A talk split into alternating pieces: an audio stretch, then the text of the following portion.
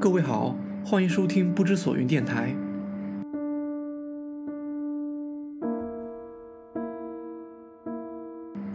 用思想做眼睛，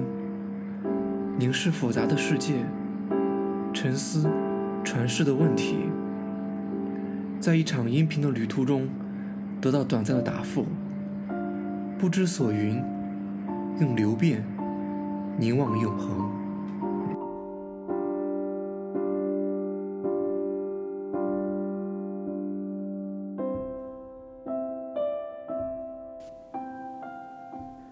大家好，欢迎收听不知所云电台。那本期我们讨论的话题呢是有关暴力与法。最近许多国家和地区都发生了一些公民运动，比如说像肇始于美国并逐渐弥漫至全球的 BLM 运动。那又比如说在白俄罗斯反对呃这个反对卢卡申科的呃游行大潮，还有呃最近发生的比较著名的这个吉尔吉斯斯坦的民众已经占领了总统的办公室。那在那张著名的照片上呢？一个穿着耐克鞋的中年男子将总统的照片从相框当中踩下。那呃这些问题呢，又都涉及到一个问题，就是说，就比如说在 BLM 运动当中，那街头的黑人被川普谴责是你们是呃打砸抢的一种游行，是不合法或者不合情的。那另一方面呢，这场游行的开始又是因为警察暴力的滥用，那也就是大家都能看到的，在呃黑人乔治弗洛伊德。如何在一个强壮的白人警察的旗下痛苦的呻吟啊？I can't breathe。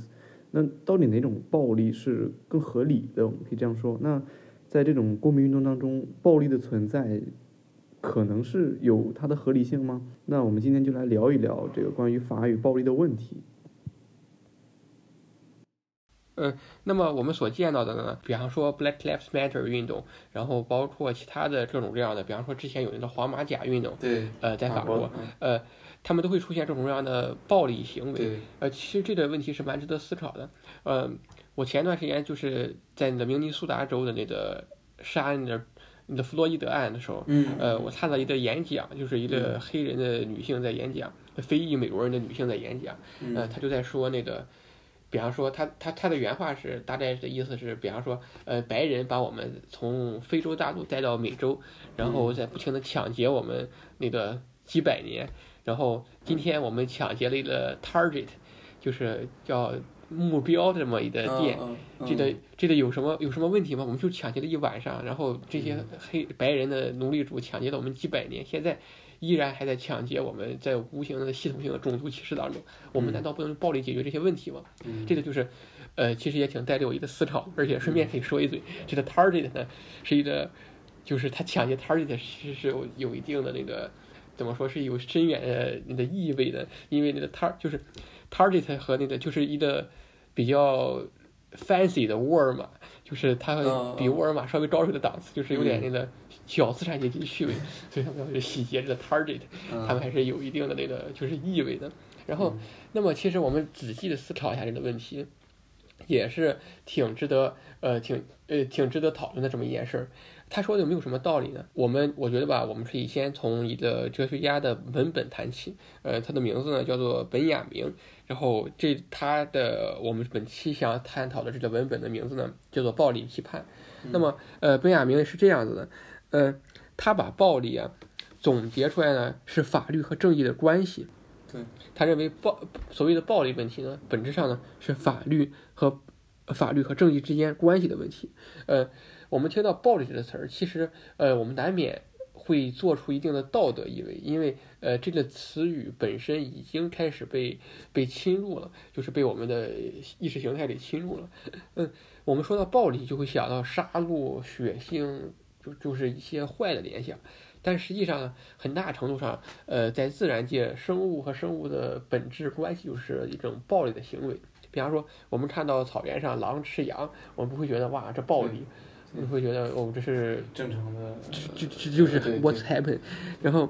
我们比方说看到一些，呃，比方说我们看到两只狗在打架，狗咬狗，我们不觉得哇这好暴力，我们觉得这正常。但是在人。呃的环境探讨当中呢，我们会发现暴力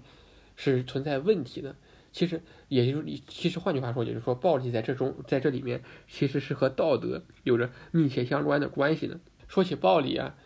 其实暴力这个词本质呢，它是一个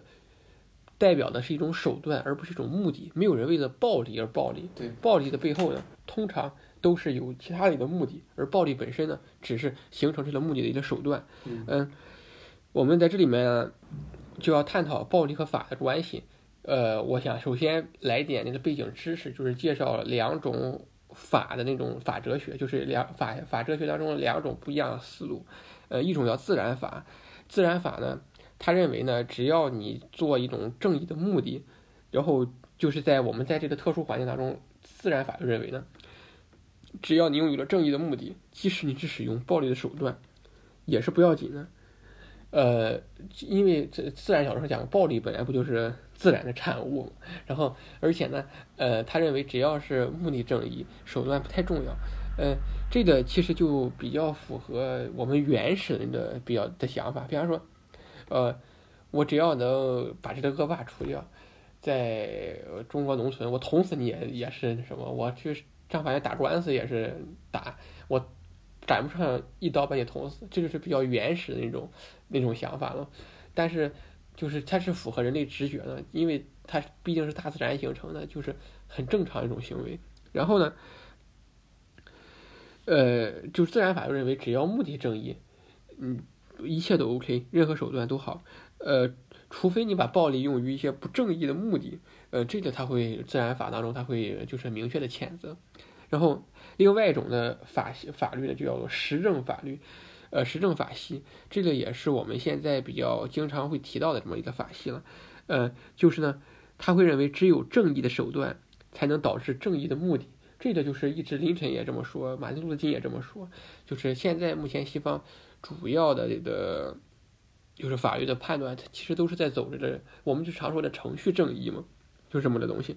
然而呢，我们仔细的想一下哈，这两种观点，自然法的观点和实证法的观点，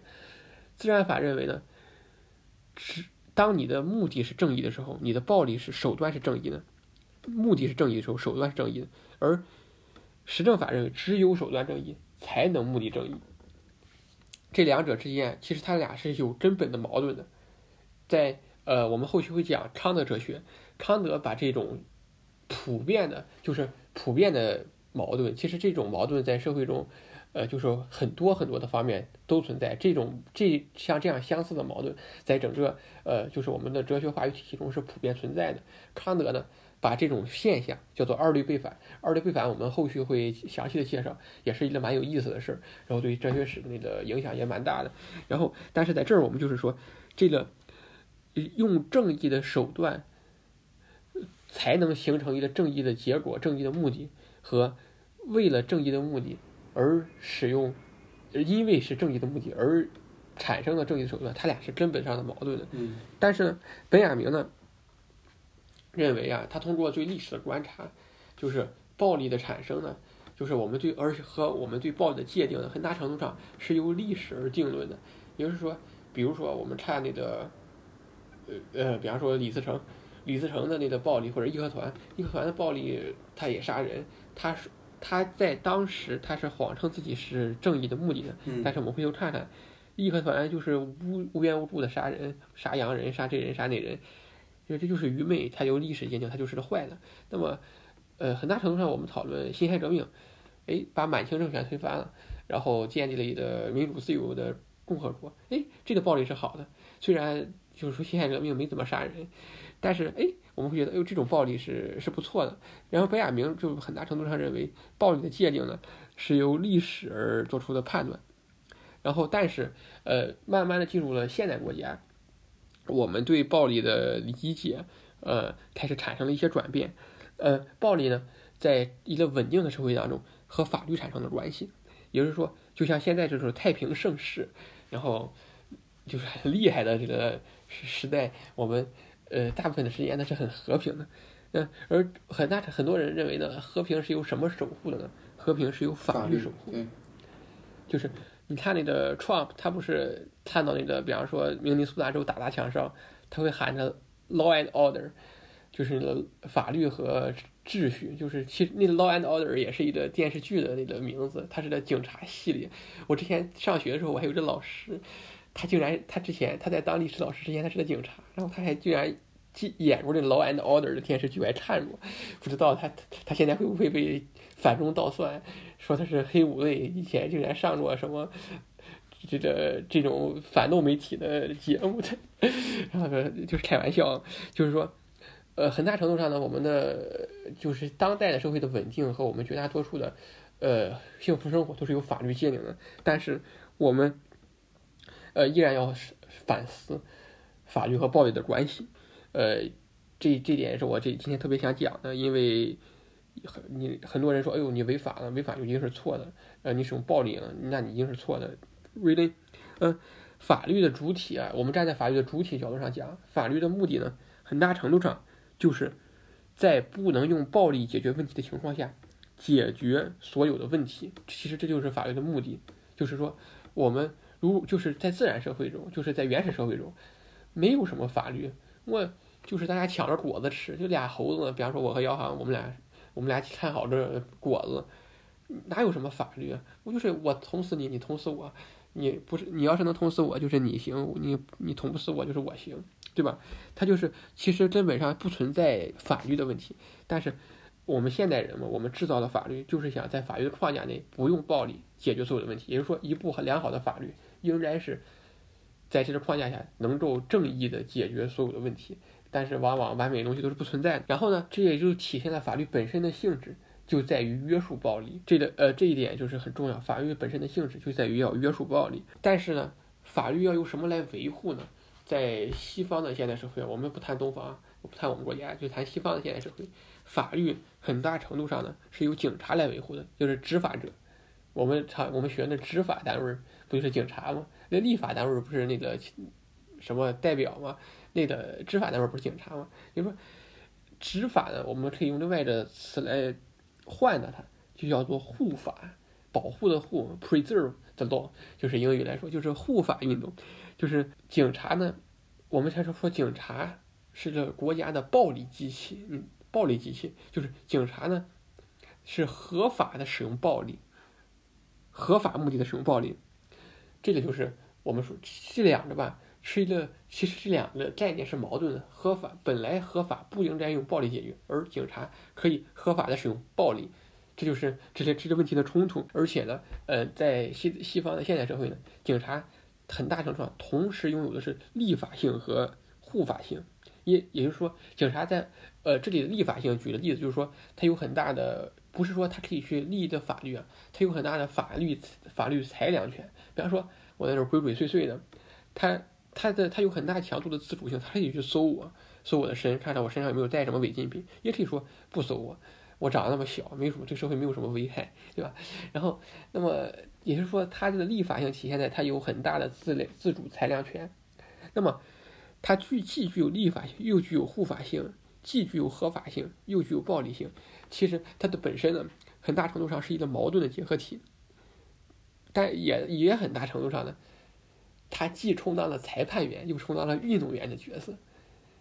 这就是这就是矛盾矛盾之所在。也就是说，为什么现在国家中警察暴力和反警察活动？为什么总是会存在？就是很大程度上是这个原因。然后，呃，一而且呢，它会就是说伴随着法律呃的形成和警察力的约束，我们不难想象，它会形成一种循环。循环是这个样子的：拥有的旧秩序，在新的一部法律和新的警察势力诞生之前，有一部旧秩序。之后呢？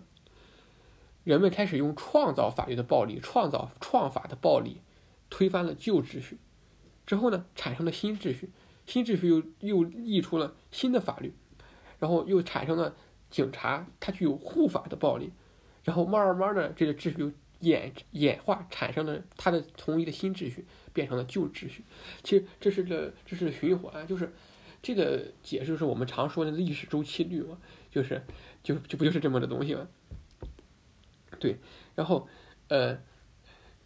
这个就是本雅明说，本雅明发现了这个规律。其实怎么说，就有的时候哲学家很闲，这个规律好像看起来大家都知道，但是他非要用这么一堆东西解释出来啊。但是我觉得挺训练人的，反正。然后他他他把这些这些东西理论化之后呢，他自己提出了解决方案。他觉得，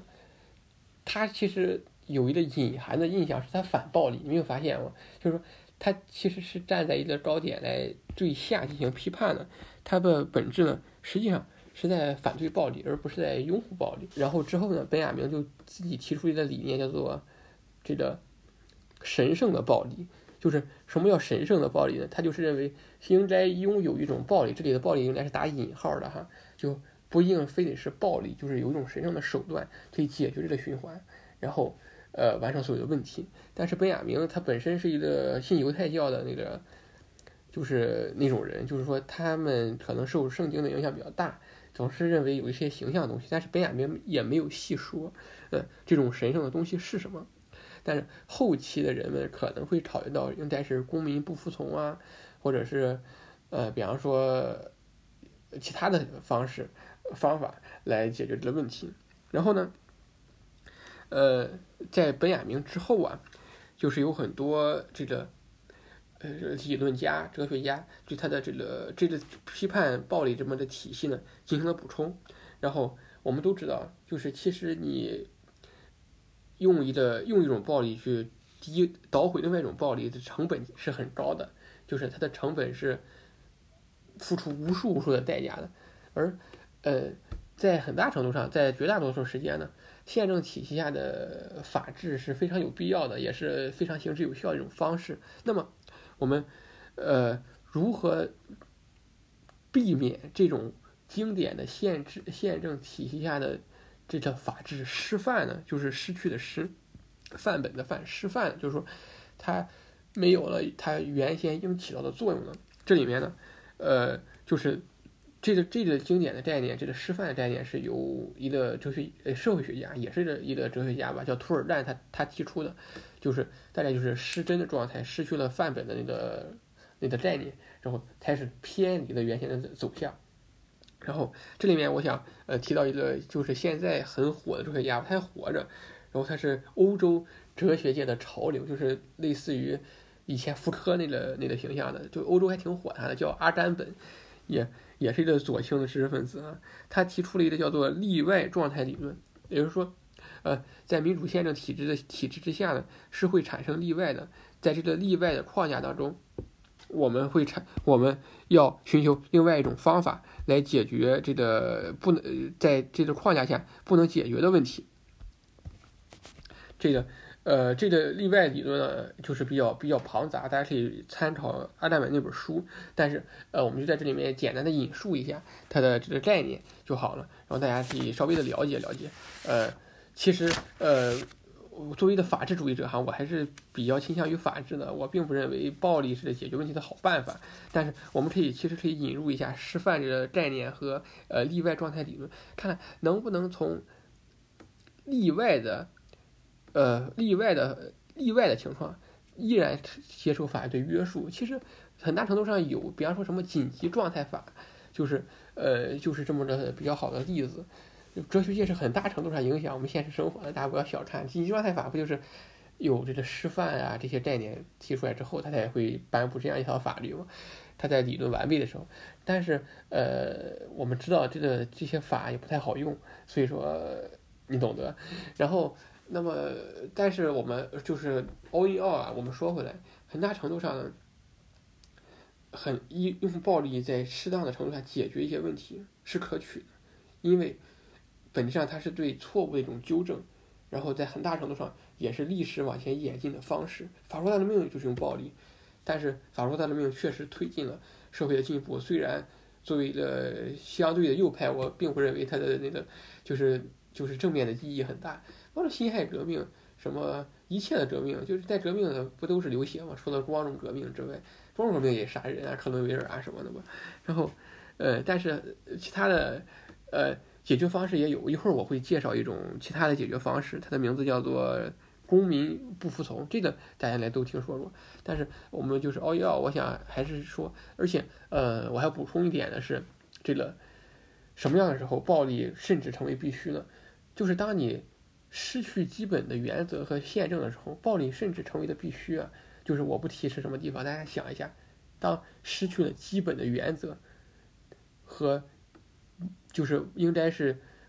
常识的事情的时候，暴力已经成为了必须。这部法完全是一部恶法的时候，暴力已经成为了必须。大家要理解，当一个一个东西已经有正义和邪恶的区分时，暴力就是必须。那么，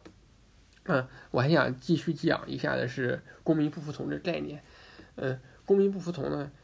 呃，是很呃，是我们现在在这个呃，就是我们现在社会中经常提到的这么一个，就是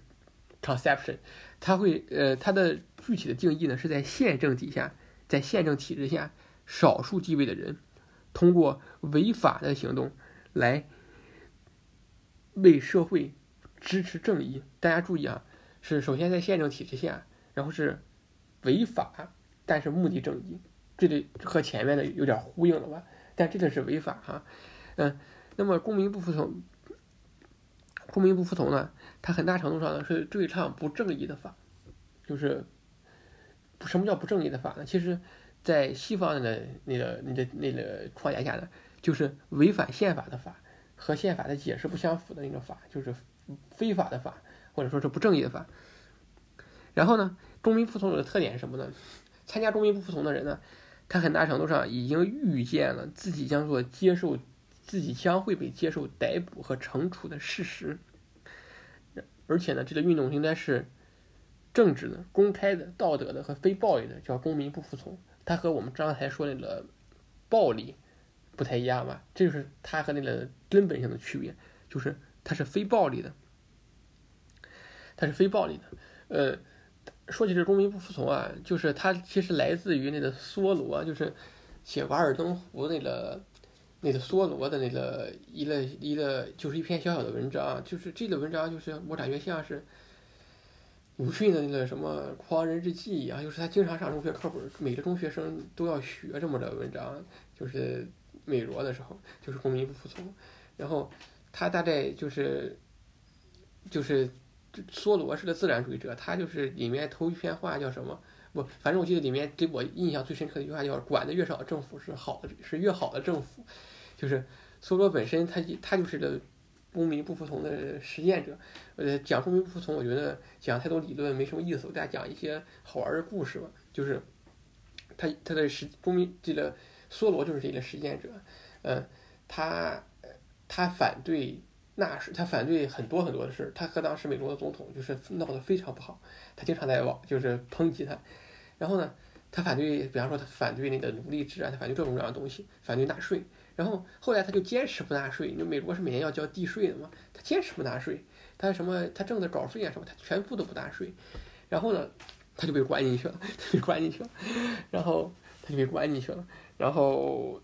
后来呢，他这就是公民服从，我不服从，我不暴力，我就是不交税，让你把我关进去，我我有预期的。然后后来是一个富婆，然后把交了一笔钱，他得营营救出来了。然后他又他又他后来就。就很生气，就跑一个荒郊野岭，当时还是荒郊野岭。现在瓦尔登湖周边是好地方，有好多俱乐部啊什么的。跑到瓦尔登湖去，自己什么放火劈柴，面对大海，你知道吧？就是那个生活，就蛮有意思的。然后当代的公民不服从啊，呃，有几个比较著名的人物，比方说我们熟知的那甘地，呃，印度的，然后马丁路德金。哎呦，就是那个美国那个黑人民权领袖，还有那个曼德拉，他是南非的。但是公民不服从本身其实是有一些实践上的问题的，他很大程度上没有成，就是完完整整的成功过使用公民服从的方法。比方说哈，就是丹地，他不服从了几十年，之后绝食不是什么的，然后一直也没有什么效果。后来他还是通过暴力革命的方式。迫使英国殖民者妥协，然后让让印度独立。然后呢，那个曼德拉也一样，曼德拉也是，他不是蹲了好多好多年监吗？就是那个光辉岁月嘛，他不是蹲了好多年监吗？然后最后他也是通过暴力的那个手段，迫使这南非把种族隔离的那个制度给改改呃改良了嘛。然后，呃，马丁路德金呢，就是现在对他的评价，就是他在美国是个很很受人尊敬的人物，但是怎么说呢，就是。呃，和他在一块儿的，当时还有那黑豹党，然后包包括黑豹党领袖，他们很大程度上就是认为需要用暴力砸烂一个旧世界，赢得一个新世界。然后人家很多人说，现在人说，就说如果早听了这个黑豹党那帮人呢，可能就没有现在这些问题了。他们会从根本上解决这个系统性种族歧视的问题。而，呃，很对很多人对马丁路德金啊，他觉得是宋江一样的人物，你知道被招安了，就是说，呃，就是那个年代的黑人，他们就是马丁路德金那个年代的黑人哈。马马马丁路德金本身他自己不是那个黑人大学，但是很多优秀的黑人。在那个年代，美国他会去什么霍华德大学啊之类的，什么史史密斯大学，就是呃专门给黑人设计的那个大学。然后他们出来之后为黑人的事业而奋斗。就是现在那个拜登那个副总统叫 Harris 嘛，他就是那个进的那个黑人大学嘛。然后就是那个年代的黑人还是很大程度上有黑人自己的特性的。但是马丁路德金呢，他认为。应该用公民不服从的办法，符合白人的那个就是大体脑子里面的理念，然后呃采用逐渐争取的方法，让黑人获得权利，很对，很正确，呃，很伟大。马丁路德金还是我的校友呢，他他很伟大，然后他说的很对，然后呢，但是呢，他的问题就在于，很多人认为马丁路德金的这个的这种行为，又一又一步增大了黑人。贫富之间的差距，黑人代际之间差距会产生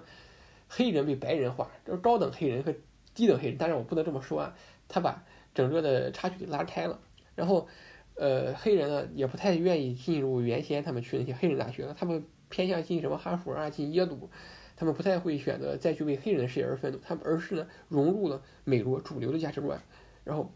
按照那个美国梦的方法，就是白人那种。什么？我努力工作，然后回家看孩子，然后一个老婆，然后一个房子，几条狗，几个孩子那种过那种生活，而就是逐渐的延弃了他们黑人本身的那个民族的文化和特性，这就就是呃他宝贝批评的一点。但是我们就只把只是把它提出来，我也不讲什么看法呀、观点什么的，我们就是把这些事实陈列出来，大家可以仔细的想一想，是吧？结合了公民不服从，然后还有暴力这两件事，大家可以好好想一想，究竟孰对孰错。嗯，好，那就那我简单做一个总结，就是开始的时候呢，我们就是从本雅明的暴力批判这个文本当中切入，那我们从主要是讲，其实主要是讲两个问题，就是在法与暴力的关系当中，我们实际上看到是两种不同的法治观念与暴力的结合是如何，他们之间如何发生关系的。那第一种呢叫做自然法，那另外一种叫实证主义法学，前者就比较类似的是，我们可以这样。解释它出自它，因为它出自的是霍布斯的那本非常著名的书，叫《利维坦》嘛。那这部书当中呢，它谈到人类社会之前的自然状态，就这个时候呢，人们没有没有这种呃人与人之间比较庞大或者说有体系一点的组织，也没有任何形式的意识形态。那人们之间呢，是因为因为资源的紧缺而会互相提防，形成很多的这种猜疑链，呃，然后会。会可能会对呃，随随时都可能被遭受暴力的这种这种形形形态，像这种猜疑，那没这时候当然也没有财产，没有统治权，没有你的和我的之分，这样一个充满原始恐惧的社会一个环境，那逐渐呢，可能这种社会群体开始形成，那最早的政治，最早的这种意识形态也开始出现了，那人们就开始呢去。逐渐的连接，那形成一种契约。那实际上这种契约就是脱离过去那种自然状态而形成的这种契约呢，可以叫自然法。那脱离自然自然状态呢，我们需要很多。在霍布斯这里啊，他会说是脱离自然状态需要激情和理性啊，同时同时需要激情和理性。那比如说对舒适生活的欲望，并且渴望呢，是我们每个人都是通过一种劳动和勤奋来获得这种幸福的生活的。那么这个时候的理性就需要自然状态下人们去找到促使和平的方法，那所以就也就是这种契约和连接就形成了。那自然法的理念呢，实际上是更注重目的，就是人们走到一起，我们形成这样一种自然法，形成这样一种契约，是为了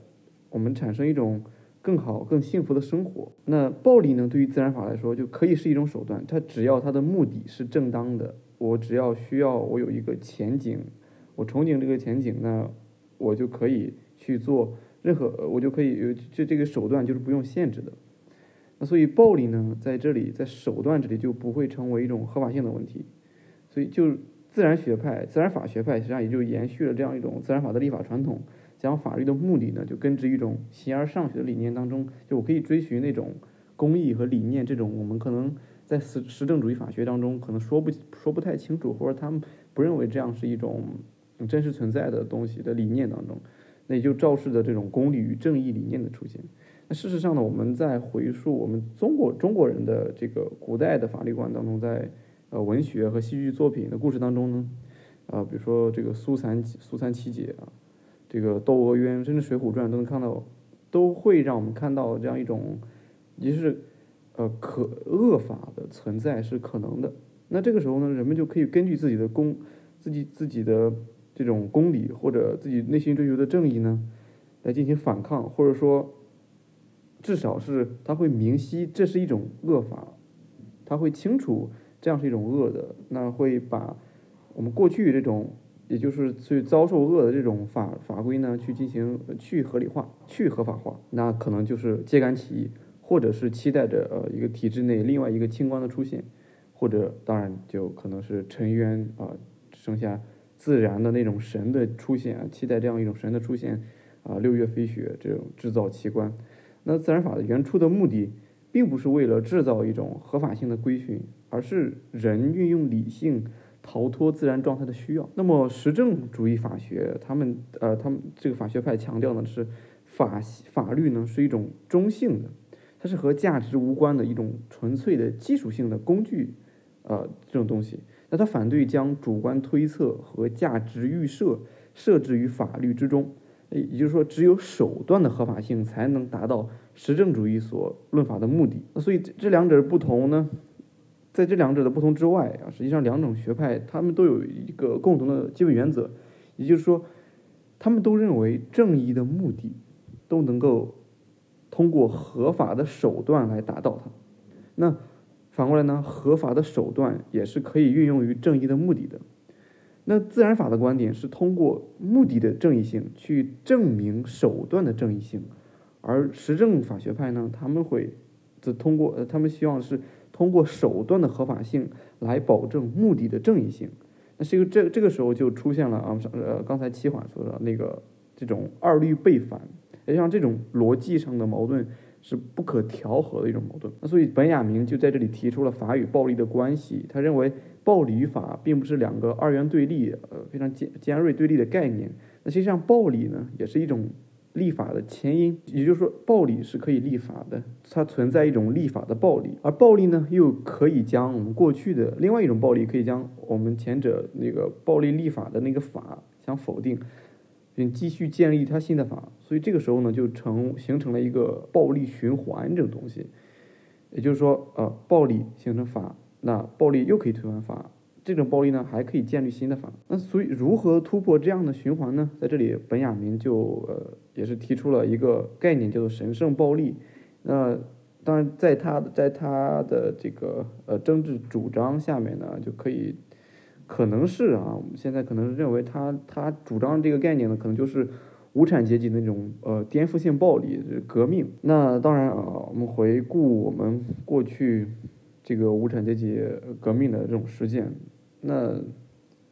这种期望达到这种乌托邦啊，不再有暴力和法循环和暴力与法的循环这种乌托邦的呢，嗯，